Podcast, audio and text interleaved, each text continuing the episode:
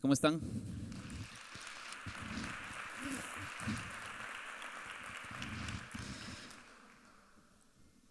Yo le voy a pedir que practiquemos los aplausos. A veces es tal vez la mayor expresividad que tenemos en esta temporada.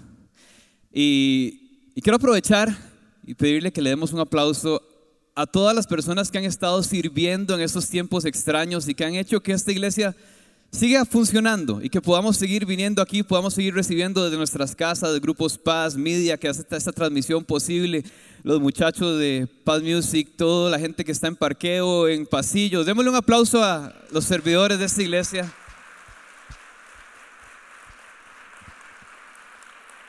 Porque definitivamente yo a los que tengo más cerca son a los escandalosos de aquí, ¿verdad? Los amo con todo mi corazón, son mis mejores amigos en la vida y conozco los corazones, las vidas, los enredos, los trabajos, los horarios que tienen. Y me imagino que es así igual en todas las áreas de la iglesia y saber que esta iglesia ha continuado y que el Señor nos ha permitido estar aquí es por, porque hay convicción realmente de que vale la pena, de que el Señor es digno, de que le sirvamos. Entonces, así mismo como acabamos de aplaudir, vea, es un poco extraño, ayer me tocó hablar aquí por primera vez con cubrebocas ustedes. Es un poco extraño porque uno no sabe, no ve expresiones faciales, solo ve ojos, ¿verdad? Si usted tiene que aplaudir, aplauda. Si tiene que zapatear, zapatee. Eh, exacto, si tiene que decir algo, dígalo tranquilo. Lo que no se puede es cantar y gritar, ¿verdad? No, pero sí hay que decir, eh, amén. Se vale. Tampoco, estamos así, ¿verdad? Como, como estáticos. Podemos expresarnos un, un poco. Y hoy quisiera ayer les decía lo mismo, quiero predicar como si fuera la última vez de mi vida, como si fuera el último día, así poniéndome un poco trágico, como si fuera la última vez que puedo compartir algo. Me gusta pensar así, siempre, cuando, cuando voy a dirigir la adoración, cuando voy a compartir un mensaje, lo que sea que Dios me permita hacer, como si fuera la última vez. Porque uno no sabe, uno no tiene control de mañana, no tiene control si me voy a quebrar un brazo y no voy a poder volver a tocar guitarra, no, no sé, ¿verdad? Poniéndome trágico, insisto. Pero me gusta pensar que es una oportunidad que podría no volver a pasar. Y, por eso hay que prepararse, por eso hay que hacer lo mejor posible. Quiero contarles una historia, es 100% real. Si alguno de mis amigos que estuvo ahí está viendo esto, no me dejan inventarlo. Fuimos a tocar un congreso en el sur de nuestro país hace varios años. Y uno de los muchachos que estaba tocando con nosotros, él siempre, siempre ha sido súper talentoso, pero tenía una peculiaridad. Él tocaba las canciones, las tocaba perfecto, pero las tocaba a su manera. Entonces uno sabía que uno ensayaba de una forma, llegábamos a ese lugar y uno sabía de antemano que las iba a tocar diferente, pero que las iba a pegar, ¿verdad? Como son. La cosa es que ese día tocó todo perfecto, tocó todo como habíamos ensayado, tocó todo como las canciones como eran y todo, y a mí me llamó la atención. Terminamos de tocar, nos llevan un cuartito a cenar y estamos cenando y, lo veo que está como todo serio, él no es nada serio. Le, pregunto, ¿qué te pasó? Y me dice, es que cuando estábamos en la primera canción, Dios me dijo que me iba a morir hoy, ¿verdad? Así, todo serio. Y él no es nada serio. Y yo, ¿en serio? Y hace sí. Entonces yo le dije, Dios, hoy voy a tocar increíble. Voy a tocar como nunca he tocado. Y Dios me decía, sí, pero hoy es la última vez que lo vas a hacer. Me dice. Sí, yo le dije, Dios, hoy lo voy a hacer como nunca. Y, me dice, durante todo el rato que estuvimos tocando, estuve conversando con Dios, diciéndole que esto era lo mejor para él. Y, en la última canción me dijo que era broma. Se lo juro que eso sucedió, esa fue la conversación. Dios me dijo que era broma. Y, y es una historia súper vacilona, a cada rato la cuento. Y me hacía pensar, cuando estaba preparando este tema, me acordé de esa historia, que era buenísima para empezar, romper el hielo, ¿verdad? Que llaman. Y es que muchas veces esperamos que llegue un momento, no, lo estamos esperando, pero muchas veces dependemos de ese momento trágico, dramático, difícil de nuestra vida donde decimos, y vi pasar mi vida frente a mis ojos. Y ahí es donde tomamos decisiones. Yo pasé la muerte de mi papá, ahí conocí al Señor. Diez años después la muerte de mi hermano. Eh, fui víctima de un secuestro y en la misma semana casi me mato en un accidente de tránsito y vi pasar mi vida frente a mis ojos. Y no sería lo que soy ni tendría la relación que tengo con el Señor si esas cosas no hubieran pasado. Desgraciadamente dependí de esas cosas para ver pasar la vida frente a los ojos y tomar decisiones firmes y decir, hey, mi vida no es un juego, mi vida no es una casualidad, hay propósito. Y decimos muchas veces es que pude ver las cosas en perspectiva, y pude, pude verlas desde otro ángulo, pude, pude ver las cosas como son realmente. ¿Y por qué tenemos que depender de algo así? Lo que yo quiero invitarlos en este día es, ¿qué tal si hacemos de este momento un momento de esos? Sin tener que esperar a que nos pase la vida frente a los ojos. ¿Qué tal si hoy podemos decir, aquí tranquilitos, donde estamos sentados en paz en este lugar lindísimo, tranquilos, serenos, podemos decir, Señor, hoy quiero que sea un día en el que pueda tomar decisiones, si tengo que tomar decisiones drásticas, si tengo que cambiar de dirección mi vida, si tengo que cambiar y modificar hábitos de mi vida, que hoy sea ese momento, que no necesite yo que llegue ese momento dramático donde veo pasar la vida frente a mis ojos. Em, y hablando de, esa expresión, esa palabra perspectiva, hace unas semanas estábamos en, una propiedad en Santana con mi amigo Bruno, que es uno de los músicos de, aquí. Y fuimos a ese lugar, es un lugar súper alto. Pues resulta que en ese lugar se ve el mar, en Santana, ¿verdad? No, no salimos de San José, se ve el mar. Es increíble, es demasiado alto. Cuando yo estoy en mi casa, en Pinares de Curridabat, yo me subo al techo y yo no veo el mar. Y no quiere decir que el mar no está ahí. El mar está ahí. El hecho de que allá lo veo y desde acá no lo veo, no quiere decir que no está. Aunque yo esté viendo en la dirección correcta, desde mi casa no se ve. Pero cuando voy a ese lugar, miro en la misma dirección y se ve. Y eso me puso a pensar muchísimo. Porque ahí está. Y está más cerca de lo que parece. Ese es el nombre de esta enseñanza el día de hoy. Más cerca de lo que parece. El mar está ahí. Yo pensaba, ¿cómo es posible que tengo que manejar cinco horas o con presas seis, siete horas para llegar a ese lugar que está más cerca de lo que parece? Aquí lo estoy viendo. Casi que está a mi alcance, pero no. Pero está más cerca de lo que parece. ¿Han visto el retrovisor de algunos carros, tal vez, los, tal vez antes, yo no sé, no lo he vuelto a ver así como los modernos, pero me acuerdo de pequeñito ver que decían que los objetos en este espejo están más cerca de lo que parecen. No sé si se acuerdan, traía una leyendita abajo, como prácticamente para decirte, no te confíes, lo que estás viendo en el espejo está más cerca. Si te vas a mandar al otro carril, considere que está más cerca de lo que parece.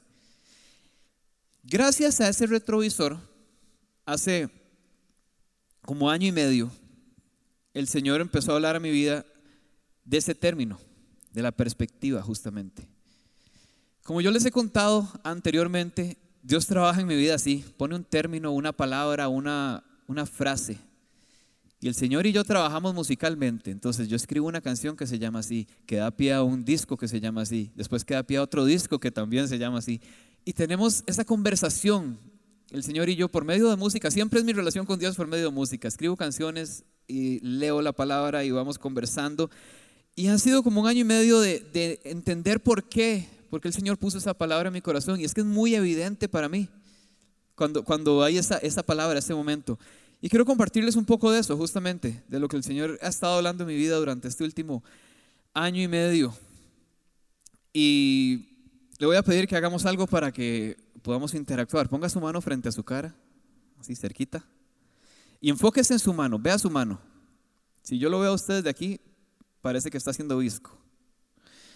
Pero si usted ve su mano, usted se da cuenta que lo que está alrededor se ve borroso.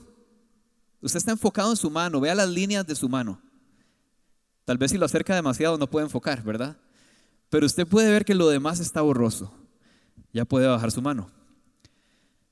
Cuando algo está tan cerca, lo demás no se ve. Pierde enfoque, pierde claridad, porque el enfoque está puesto aquí.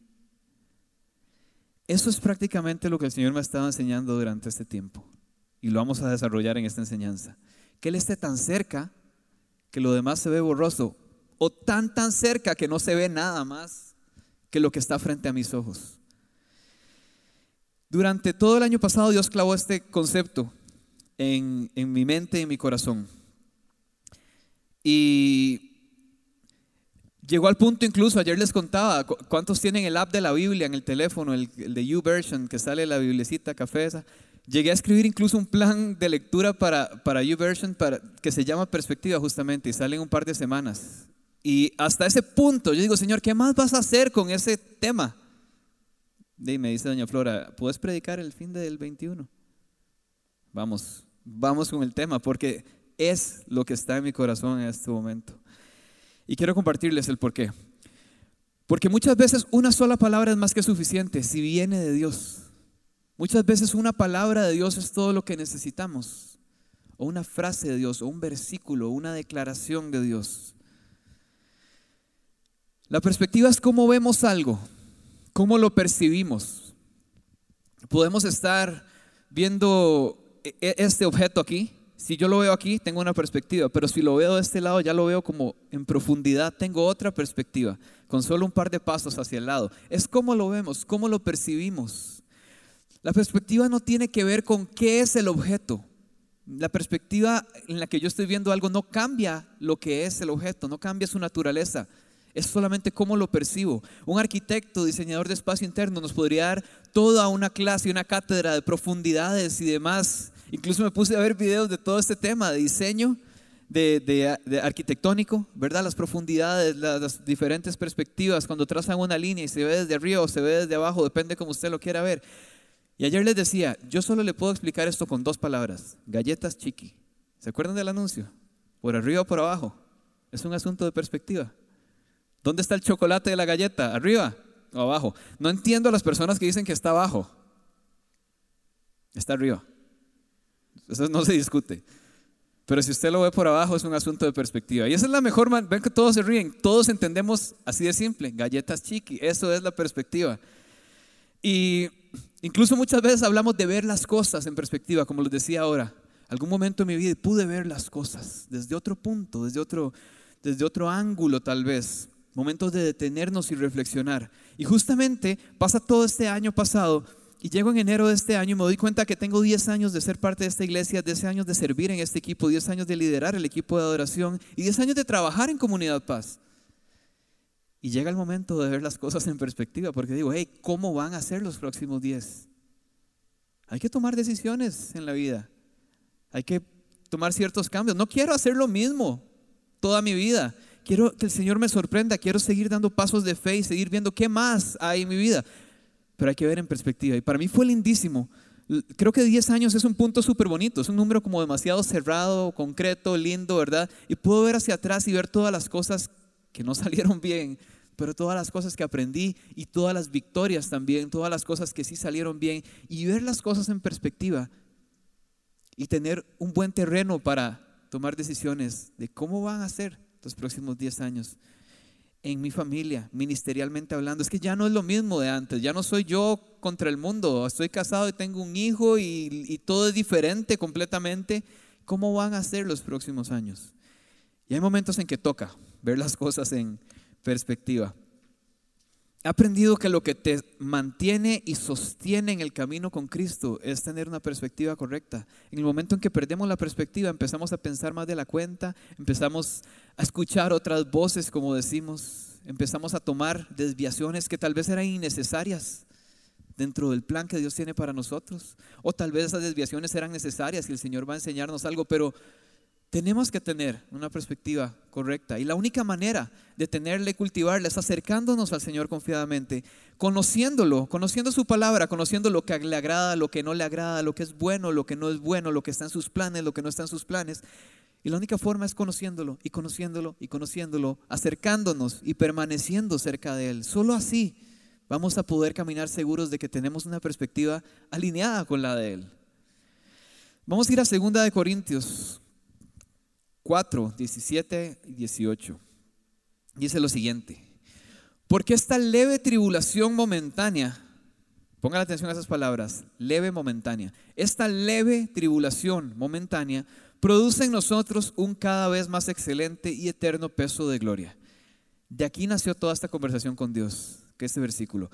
No mirando nosotros las cosas que se ven, sino las que no se ven pues las cosas que se ven son temporales, pero las que no se ven son eternas. Nos recuerda a esto que decimos todos los cristianos, no es por vista, es por fe. Las cosas que se ven son temporales, pasajeras, van a pasar. Las que no se ven son eternas. Y ahí está llamando, no mirando. Habla primero de esa tribulación leve y momentánea que produce en nosotros un cada vez más excelente y eterno peso de gloria. ¿Cómo? No mirando las cosas que se ven, porque las que se ven son pasajeras, sino las que no se ven, porque las que no se ven son eternas. Este último año ha sido extraño, ¿verdad, iglesia? Levante su mano, si está de acuerdo. Ha sido un año extraño, súper extraño. Me encanta cuando la gente hace esa broma de, y, y hablan como que el 2020 no existió. Me parece súper vacilón, la verdad. Fue un año que, no sé, para alguna gente no, no sucedió, no pasó, fue como en neutro, extraño. Para muchos ha sido un año muy difícil, pero para todos fue inesperado. Para todos ha sido incómodo. Para todos ha sido especial, negativamente, tal vez algunos positivamente. Y leamos de nuevo esta verdad ubicados en esta realidad en que estamos sentados en esta iglesia con una capacidad reducida y con un tapabocas y que no podemos cantar y que todo es diferente y que todo es extraño y que hay restricciones vehiculares extrañas y que todo es diferente. Leamos este versículo una vez más. Porque esta leve tribulación momentánea produce en nosotros un cada vez más excelente y eterno peso de gloria. No mirando nosotros las cosas que se ven, sino las que no se ven, pues las cosas que se ven son temporales mas las que no se ven son eternas. Yo creo que este versículo es maravilloso para esta temporada. Esta leve tribulación momentánea produce en nosotros un cada vez más excelente y eterno peso de gloria.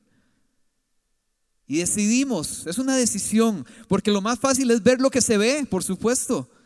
Tenemos que decidir ver lo que no se ve. ¿Y eso qué es? Es como cuando Jesús le dice a Nicodemo, tenés que nacer de nuevo. Y él le dice, ¿cómo voy a salir de nuevo de mi mamá? Son, ¿Verdad? Son esos conceptos de Dios que por más que tratemos de entenderlo, no lo vamos a lograr. Es un asunto de fe. Tomar la decisión de decir, Señor, quiero ver lo que tú ves. No quiero quedarme solo con lo que yo veo. Lo que yo veo es limitado.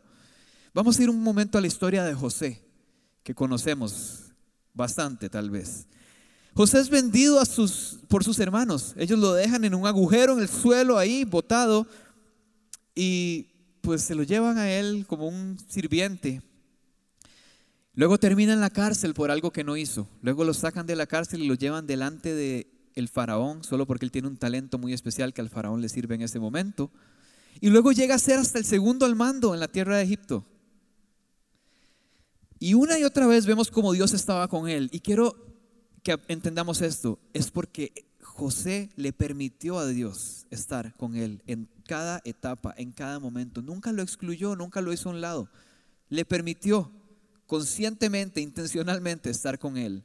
Génesis 39, del 1 al 6, dice, cuando José fue llevado a Egipto, los ismaelitas que lo habían trasladado allá lo vendieron a Potifar, un egipcio que era funcionario del faraón y capitán de su guardia.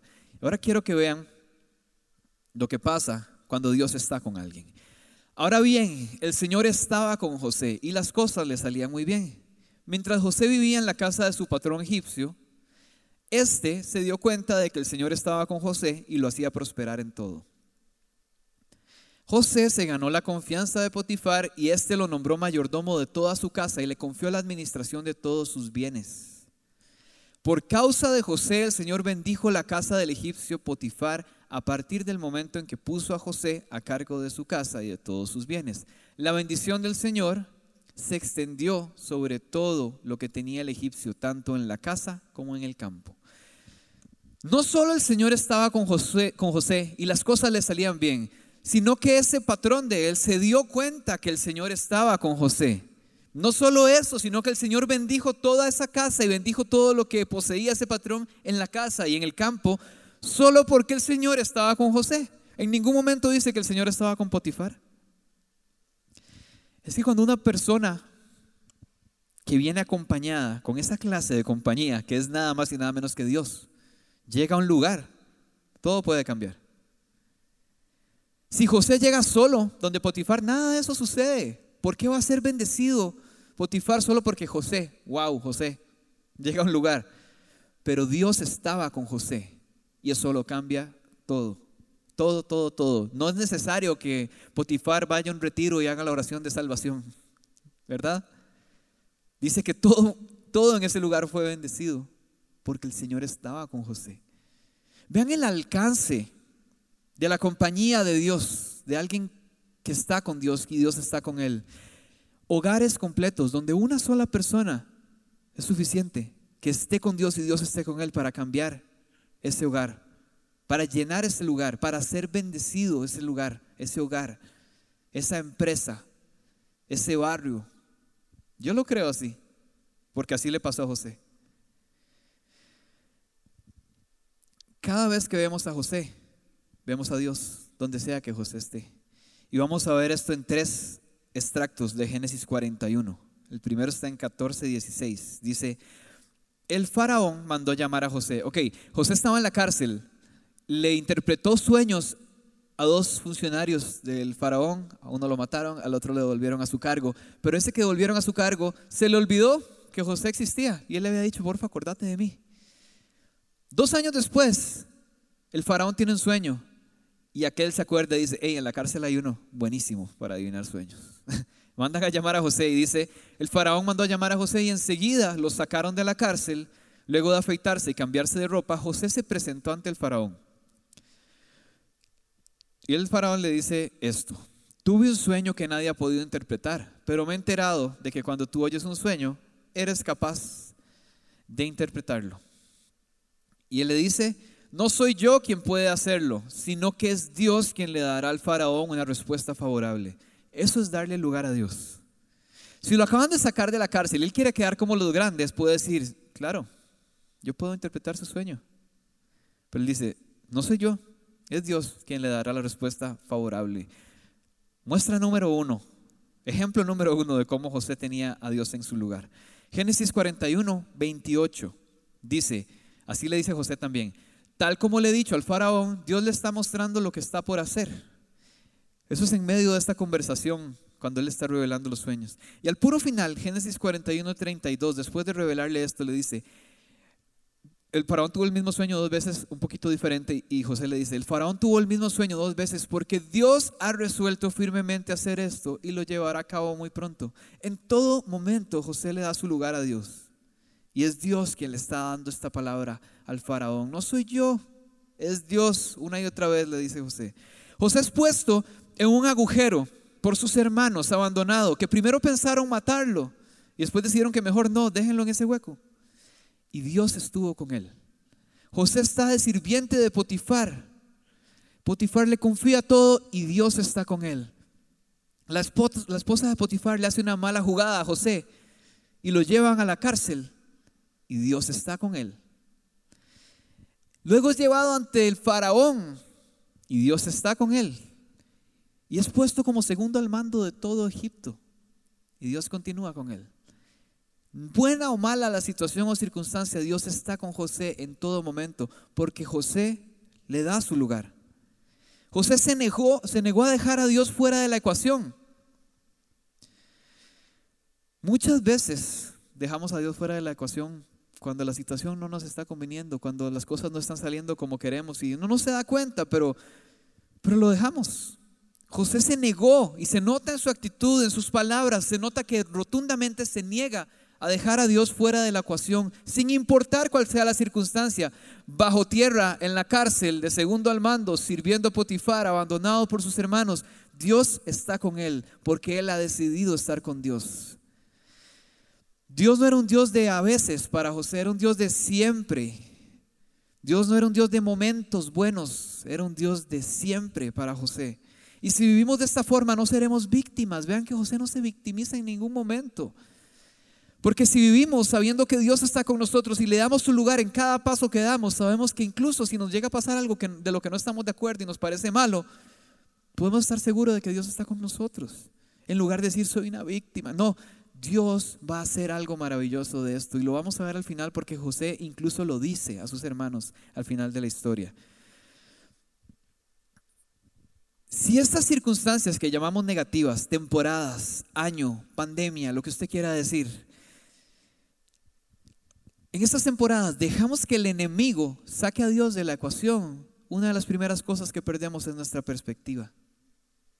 Empezamos a ver las cosas como se ven, a simple vista, mal, todo está mal, todo es triste, nada sale, todo está terrible, No veo la luz al final del camino. Si el enemigo logra sacar a Dios, y eso es lo que siempre quiere, perdemos la perspectiva. Y sin darnos cuenta nos estamos alineando al enemigo y a lo que quiere que pensemos. A José le pudieron quitar todo varias veces. Le quitaron todo. Sus hermanos lo abandonaron. Lo dejaron sin nada. Lo metieron a la cárcel. Lo humillaron una y otra vez. Pero nunca pudieron quitarle su destino porque estaba en las manos del Señor. Ayer les decía, si recuerdan la canción que cantamos aquí, sé que mi vida está en las manos que sostienen el universo. Y la escribimos hace un par de años y yo pensaba en esto justamente. Cuando estoy seguro que mi vida está en las manos del Señor, como José, no le pudieron robar su destino, como fuera y con las desviaciones que tuviera ese camino, iba a llegar a su destino, porque estaba en las manos del Señor. Eso no se lo puede quitar nadie, porque Él le permitió a Dios ser parte de su, de su vida, de su camino. Un cambio de perspectiva, si tenemos que tenerlo, muchas veces no depende de grandes eventos, no es, voy a cambiar de perspectiva el día que vaya, levántate, y si no ha ido, levántate, vaya, levántate. Voy a cambiar de perspectiva cuando en, un campamento o en un concierto de adoración maravilloso o en, un momento, el día que me nos dejen pasar al frente otra vez y alguien pueda poner su mano sobre mí, ese día cambiará mi perspectiva. No es un asunto de eventos. No es ni siquiera, ni siquiera requiere que nos movamos físicamente. Usted puede estar aquí y hacer así y cambió de perspectiva. Puede estar así de Dios y hacer así y cambiar su perspectiva para solo ver esto y empezar a ver borroso todo lo demás. Ojalá ni siquiera verlo, ver solamente al Señor. Ni siquiera requiere de grandes movimientos de nuestra parte. No hay que desplazarse a otro lugar. Es un asunto de decisión. Cambia nuestro enfoque. Un segundo enfocado en nuestros problemas es un segundo desenfocados del Señor. Otra vez con la mano al frente. Un segundo en el que yo hago así y me pongo a ver a los lados, alrededor. Estoy quitando mi enfoque de aquí y lo que empiezo a ver borroso es mi mano en este caso, pero lo que empiezo a ver borroso es el Señor que está al frente mío, que está cerca mío. Siempre quiere estar cerca de nosotros, pero cuando perdemos el enfoque, la perspectiva, empezamos a ver otras cosas y Él, estando ahí, no ha dejado de estar, se vuelve borroso. Desde mi casa no se ve el mar. En esa misma dirección subo a otro lugar y ahí se ve. No quiere decir que cuando estoy en mi casa no quiere decir que desapareció. Ahí está Solo que desde ahí no lo puedo ver. Es un asunto de perspectiva. Así son las situaciones, circunstancias de la vida. Dios me hablaba mucho de lo que necesito y lo que creo que necesito. Solo Él sabe lo que necesito. ¿Por qué? Porque Él tiene la mejor silla de todas. Yo me imagino que el trono de Dios, Él tiene la vista así perfecta, panorámica, maravillosa, donde ve todo. Usted y yo vemos hasta hoy, como les decía ahora. Ayer les ponía este ejemplo. No sé si me va a caer ese parlante en la cabeza. No sé, pero por fe me voy a quedar debajo de él. Yo no tengo control de lo que va a suceder, pero el Señor lo ve todo, Él sí ve el mañana. Prefiero confiarle mi mañana en sus manos que dejármelo yo, que no puedo ver lo que va a pasar, pero Él sí sabe, Él tiene control, Él ve los tiempos, el principio y el fin. Ese es nuestro Dios. Y puedo creer que necesito algo, pero puedo confiar que Él sabe lo que necesito. Y no sé usted, pero yo prefiero quedarme con lo que necesito, que está en sus manos, que con lo que yo creo que necesito.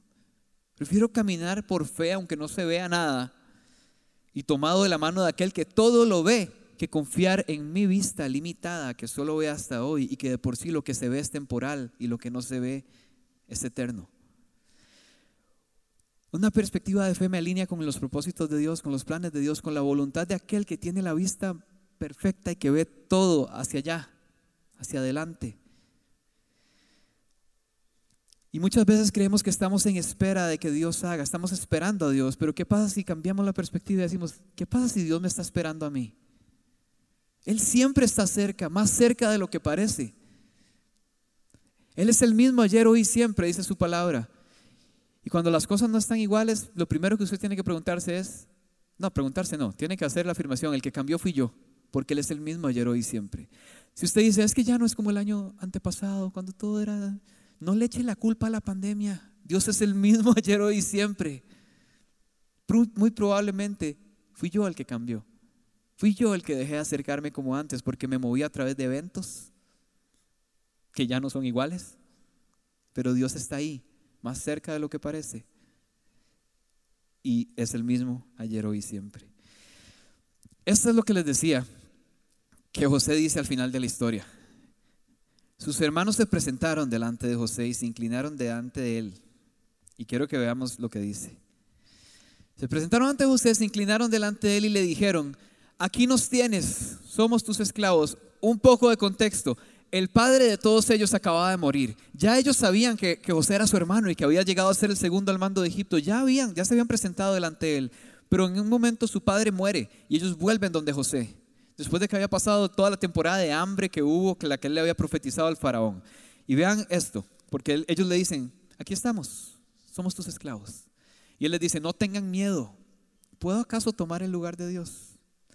Es que ahí los tenía para la venganza. Él podía haberle dicho, sí, esclavos, y ahora van a hacer todo lo que yo les diga por haberme dejado en ese agujero en el piso y haberme dejado desamparado, solo, haberme abandonado, haberme humillado de esa forma, haberle dicho a mi padre que me había muerto.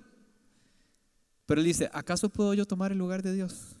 Una vez más, José le está dando el lugar a Dios. Es verdad que ustedes pensaron hacerme mal, pero Dios transformó ese mal en bien para lograr lo que estamos viendo, salvar la vida de mucha gente. Así que no tengan miedo, yo cuidaré de ustedes y de sus hijos. Y así, con el corazón en la mano, José los reconfortó. ¿Se dan cuenta? Es que esto no es para aplaudirle a José y decir, wow, José, qué increíble, qué increíble que eres, José, ¿verdad? Es, le dio su lugar a Dios en su vida y Dios hizo en todo momento. A lo largo de la historia bíblica, de cualquier historia que veamos, vemos que puede pasar algo malo y hay una frase ahí que me encanta, pero Dios. Ustedes pensaron hacerme el mal, pero Dios lo usó para bien. A lo largo de la historia bíblica pasan cosas malas, pero Dios. Y ayer les decía esto, después del igual, siempre termina bien cuando está Dios ahí. Puede estar mal, pero Dios igual bien. Así es la ecuación.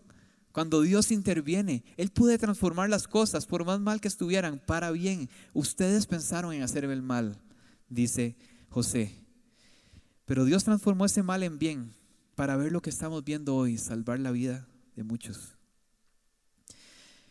Quizás en los peores momentos de tu vida has sentido o expresado incluso, el enemigo me tiene donde me quiere. Pero déjame decirte que Dios también. En esa ecuación no está solo el enemigo, Ahí mismo Dios puede transformar eso para bien, pero Dios. Nunca digamos el enemigo me tiene donde me quiere. No, Dios me tiene donde me quiere y de aquí Él puede sacar algo hermoso, maravilloso, bueno, perfecto para mi vida. A lo largo de la historia, insisto, vemos cuando hay mal, viene Dios, pero Dios termina bien. ¿Será que Dios está tratando de cambiar nuestra perspectiva hoy? La manera en la que lo vemos a Él, la manera en la que somos hijos, la manera en la que le servimos, la manera en la que nos acercamos a Él como hijos de Dios, como cristianos. Tengo un año y tres meses de ser papá. La última vez que prediqué aquí estábamos a dos semanas de tener a nuestro Juliancito, que es un personaje. Y en ese momento uno decía, ay, es que Dios me va a enseñar tanto acerca de su faceta como padre. Quiero contarles que lo que más me ha impresionado es aprender acerca de ser hijo, ser como niños. Muchas veces me dicen que yo soy un poco infantil, pero yo soy feliz así. Tengo 35 años y mi hijo me está enseñando que solo quiero ser como un niño, quiero ser más hijo. Y cuando Julián comenzó a decir sus primeras palabras, yo quiero contarles que una de las primeras palabras que dominó fue Andrés. Es el nombre de mi hermano. Imagínense. Luego papá. Cuando él empezó a decir Andrés, todavía no me veía a mí y me decía papá. Como yo sentía que no me reconocía todavía, ¿verdad? Pero cuando empezó a decirme papá y cuando yo llego y se emociona, dice papá, una de las cosas que aprendí, que me cambió la, vida, es esto. Yo he utilizado esa palabra por años, por, la usé desde pequeño, papi, papi, papi, papi, papi, y mi papá me decía que le iba a gastar el nombre, porque todo el día papi, papi, papi, papi, papi, y mi otro hermano igual, papi, papi, todo el día. Y yo utilizaba esa palabra, pero esa misma palabra que yo usaba así pequeñito hacia mi papá, ahora viene de ahí para acá. La palabra es exactamente la misma, me cambió la vida por completo y es totalmente diferente, pero la palabra es la misma, es un asunto de perspectiva, una vez más. La palabra no cambió, no es diferente. Papá es papá, es lo mismo. Pero cambió de dirección, es diferente. Ya no la pronuncio yo, ahora me la dicen a mí. Y la misma palabra cobra un nuevo significado y transforma mi vida por completo. Este ejemplo me ha gustado durante todo este tiempo y es el ejemplo del celular. El celular ha sido para muchos durante este último año su herramienta de trabajo. Para otros ha sido la manera en la que se han comunicado con sus seres queridos. Para unos ha sido la manera en la que se han conectado a la iglesia, a los grupos paz, donde sea que estén, puedo poner mi teléfono y, y estar conectado. Para los jóvenes o niños puede haber sido hasta un instrumento para distraerse, entretenerse. Sea como sea que haya sido utilizado, sigue siendo un celular. Su función no cambia lo que es. La perspectiva no cambia lo que, lo que es ese objeto, eso que estamos viendo. Vayamos con lo mismo delante de Dios. Algunos quizás llegamos delante del Señor como yo, perdiendo a mi papá y lo que busco es un padre y lo que encuentro es un papá. Mi relación con Dios gira alrededor del Dios Padre. Hay personas que he conocido que conocieron al Señor, se acercaron a Él en un tiempo de necesidad y hay un vínculo fuerte con el Dios proveedor. Dios es Dios, sigue siendo Dios, es el mismo ayer, hoy, siempre, es el camino, la verdad y la vida. Nadie llega al Padre si no es por Jesús. Es lo mismo. La manera en la que nos acercamos no cambia quién es Él. No lo transforma. Él es Dios, seguirá siendo Dios. Es el único Dios. Y tenemos que lograr tener a ese Dios presente y darle su lugar en todo, como lo hizo José. Y para eso, déjeme darle un poquito de perspectiva. Veamos las cosas en perspectiva como cristianos. ¿Cómo nos acercamos? A Dios, ya para ir cerrando, vean esto.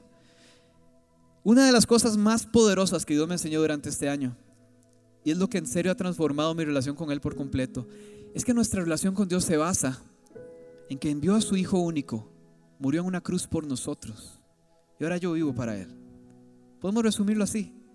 Pero una de las cosas que el Señor me ha enseñado es que Él envió a su Hijo y Jesús dio su vida sabiendo de antemano que usted y yo nunca podríamos pagarle ni la mínima parte de lo que Él hizo en esta cruz. Y yo no sé si esto le va a destapar la cabeza. Puede que haya alguien que ha estado sirviendo por décadas al Señor porque cree que le debe algo. La deuda está pagada. Lo que el Señor me ha enseñado es eso. Jesús dio su vida sabiendo de antemano que nunca íbamos a poder pagarle de vuelta. No pierda el tiempo sirviendo pensando que hay algo que tiene que pagar, porque no lo va a lograr nunca. No tiene sentido. Servimos por amor, por convicción, porque Él es digno, porque Él lo merece, por un corazón de gratitud que entiende lo que Él hizo por nosotros. Aunque no entiendo la magnitud de lo que hizo y nunca la voy a comprender, es gigantesco. Sirvo por convicción, sirvo porque Él es digno, sirvo porque quiero que otros conozcan de ese Padre maravilloso que he conocido, pero no sirvo a Dios porque le debo algo. Es que sentimos que le debemos algo, pero acerquémonos a Él confiadamente. No vengamos a la iglesia como familia diciendo, es que Dios ha sido tan bueno, lo mínimo que podemos hacer es ir a la iglesia.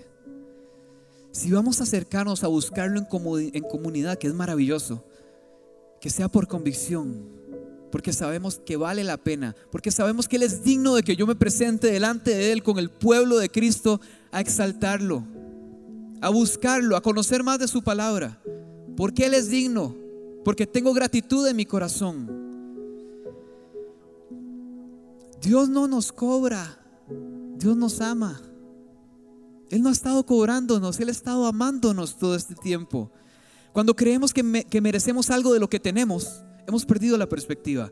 Cuando nos acercamos a Él pensando que le debemos algo, hemos perdido la perspectiva. Cuando venimos a la iglesia como pensando también en pagarle un poquito de lo que ha hecho porque ha sido tan bueno, hemos perdido la perspectiva. El que vive para pagar lo impagable terminará frustrado, cansado, porque es imposible. Te vas a cansar en el servicio cuando estés sirviendo pensando en pagarle algo que no se puede pagar. Ese precio es incalculable, es la sangre del Hijo único de Dios. Y Él lo entregó todo sabiendo que nunca ibas a poder pagarlo. Es un regalo de gracia. Hay que abrir los brazos y recibirlo. El sacrificio de Jesús no fue un préstamo. Fue un pago total y absoluto. Jesús no fue a la cruz diciendo, ok, tenés un plazo de 30 años con intereses. Jesús fue a la cruz sabiendo que nunca ibas a poder pagarlo. Y aún así lo entregó todo y termina diciendo, consumado es. Ni siquiera lo intentés, consumado es.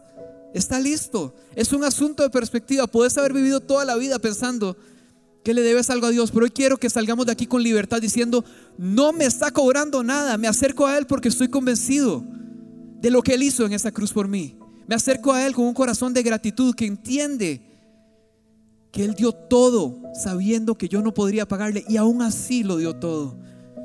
¿Cuánto daría usted a alguien que sabe de antemano que no se lo puede devolver?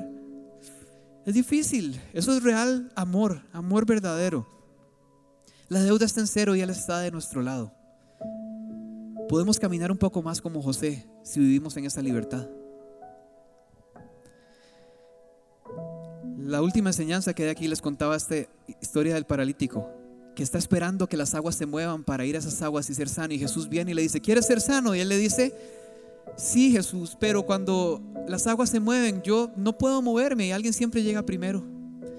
Jesús no le está preguntando que, que si quiere ir a las aguas, le está diciendo, ¿quieres ser sano?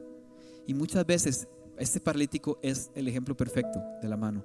Está viendo las aguas que están allá y no se da cuenta que el agua viva está aquí. Al frente suyo le está hablando directamente.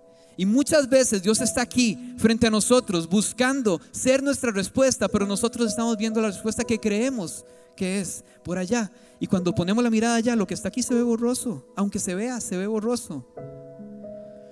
El maná, cuando Dios empezó a mandar el maná a su pueblo como esa provisión, se volvió cotidiano, normal y hasta se aburrieron de él y le reclamaron a Dios. ¿Saben por qué? El único pecado que, cometió el maná para que se volviera aburrido es que siempre estuvo ahí. Siempre llegó a tiempo. Que no nos pase eso con Jesús, porque Él siempre está ahí.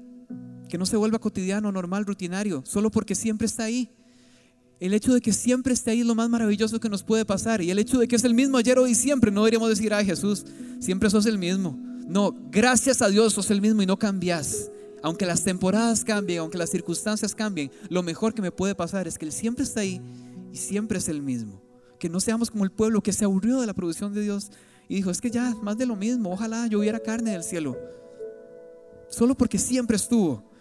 La costumbre nos hace perder la perspectiva. La comodidad nos hace perder la perspectiva. Los privilegios y bendiciones que tenemos en la vida y que empezamos a verlos como derechos adquiridos que merecemos nos hacen perder la perspectiva. En esta temporada que estamos viviendo, la nostalgia te puede hacer perder la perspectiva porque estás viendo cómo era, porque no quieres ver cómo es.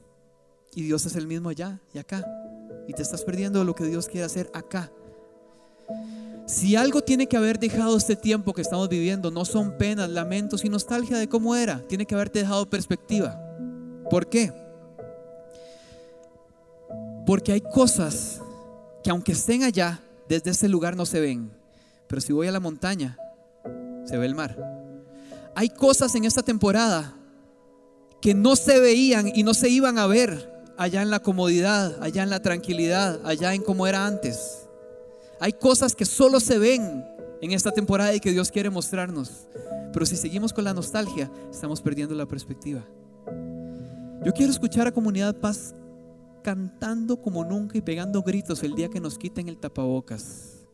Hay una responsabilidad en nosotros. Tenemos que haber adquirido perspectiva de lo maravilloso que es cantarle a Dios en comunidad, en libertad. El día que nos dejen volver a poner 1300 sillas en este lugar, tenemos la responsabilidad de traer a alguien y llenarlas, porque sabemos lo extraño que se ve nuestro auditorio con estos espacios.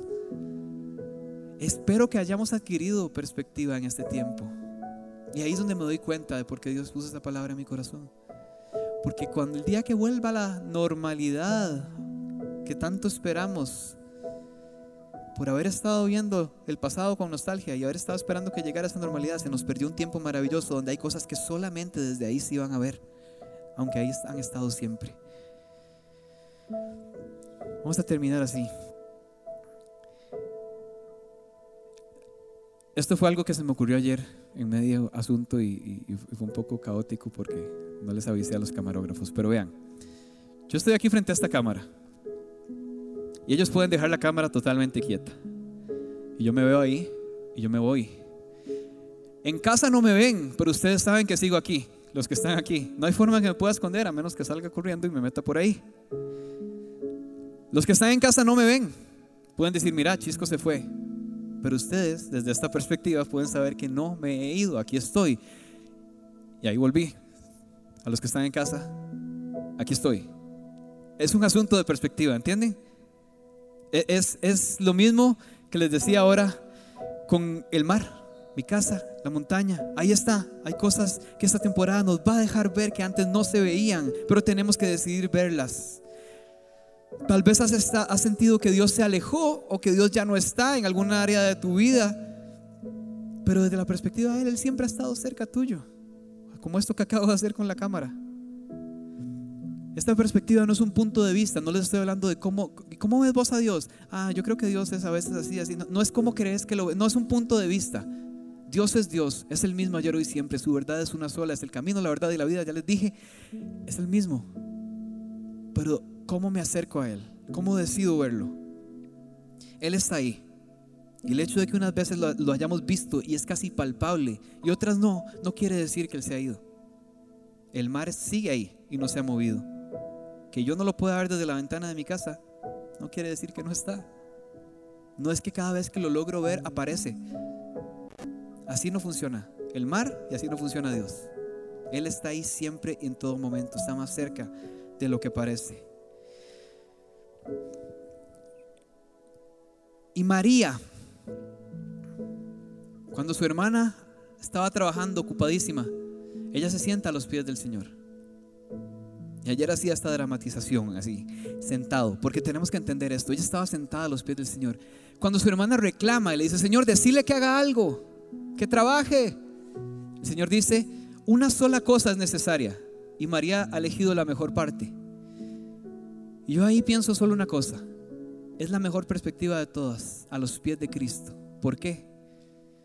Porque veo hacia arriba y lo veo enorme. Pero su grandeza no le quita cercanía. Él es grande y cercano cuando estoy a sus pies. Es el mejor lugar para permanecer. Es la mejor perspectiva que podemos tener de nuestro Dios, de nuestro Padre, de nuestro Señor. A sus pies, Él es grande pero cercano.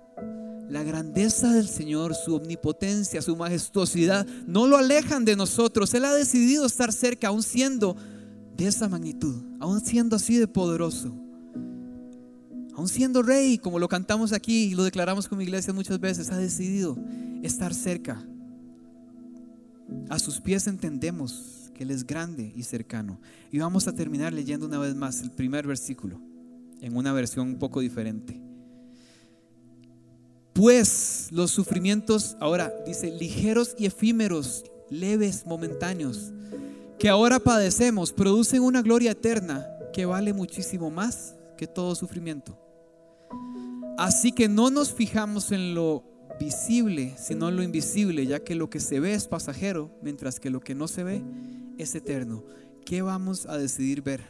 Nuestra perspectiva no cambia a Dios. Pero podemos tomar una perspectiva de fe y cambiar incluso todo el entorno, decidiendo ver lo que no se ve. Es que si nos quedamos con lo que vemos, muchas veces no se va a ver nada alentador. Es normal en la vida. Cuando, cuando tenemos, creemos que tenemos el control de la vida y lo perdemos porque no vemos que sigue. Hay uno que sí lo ve todo. Y tenemos que decidir ver lo que no se ve.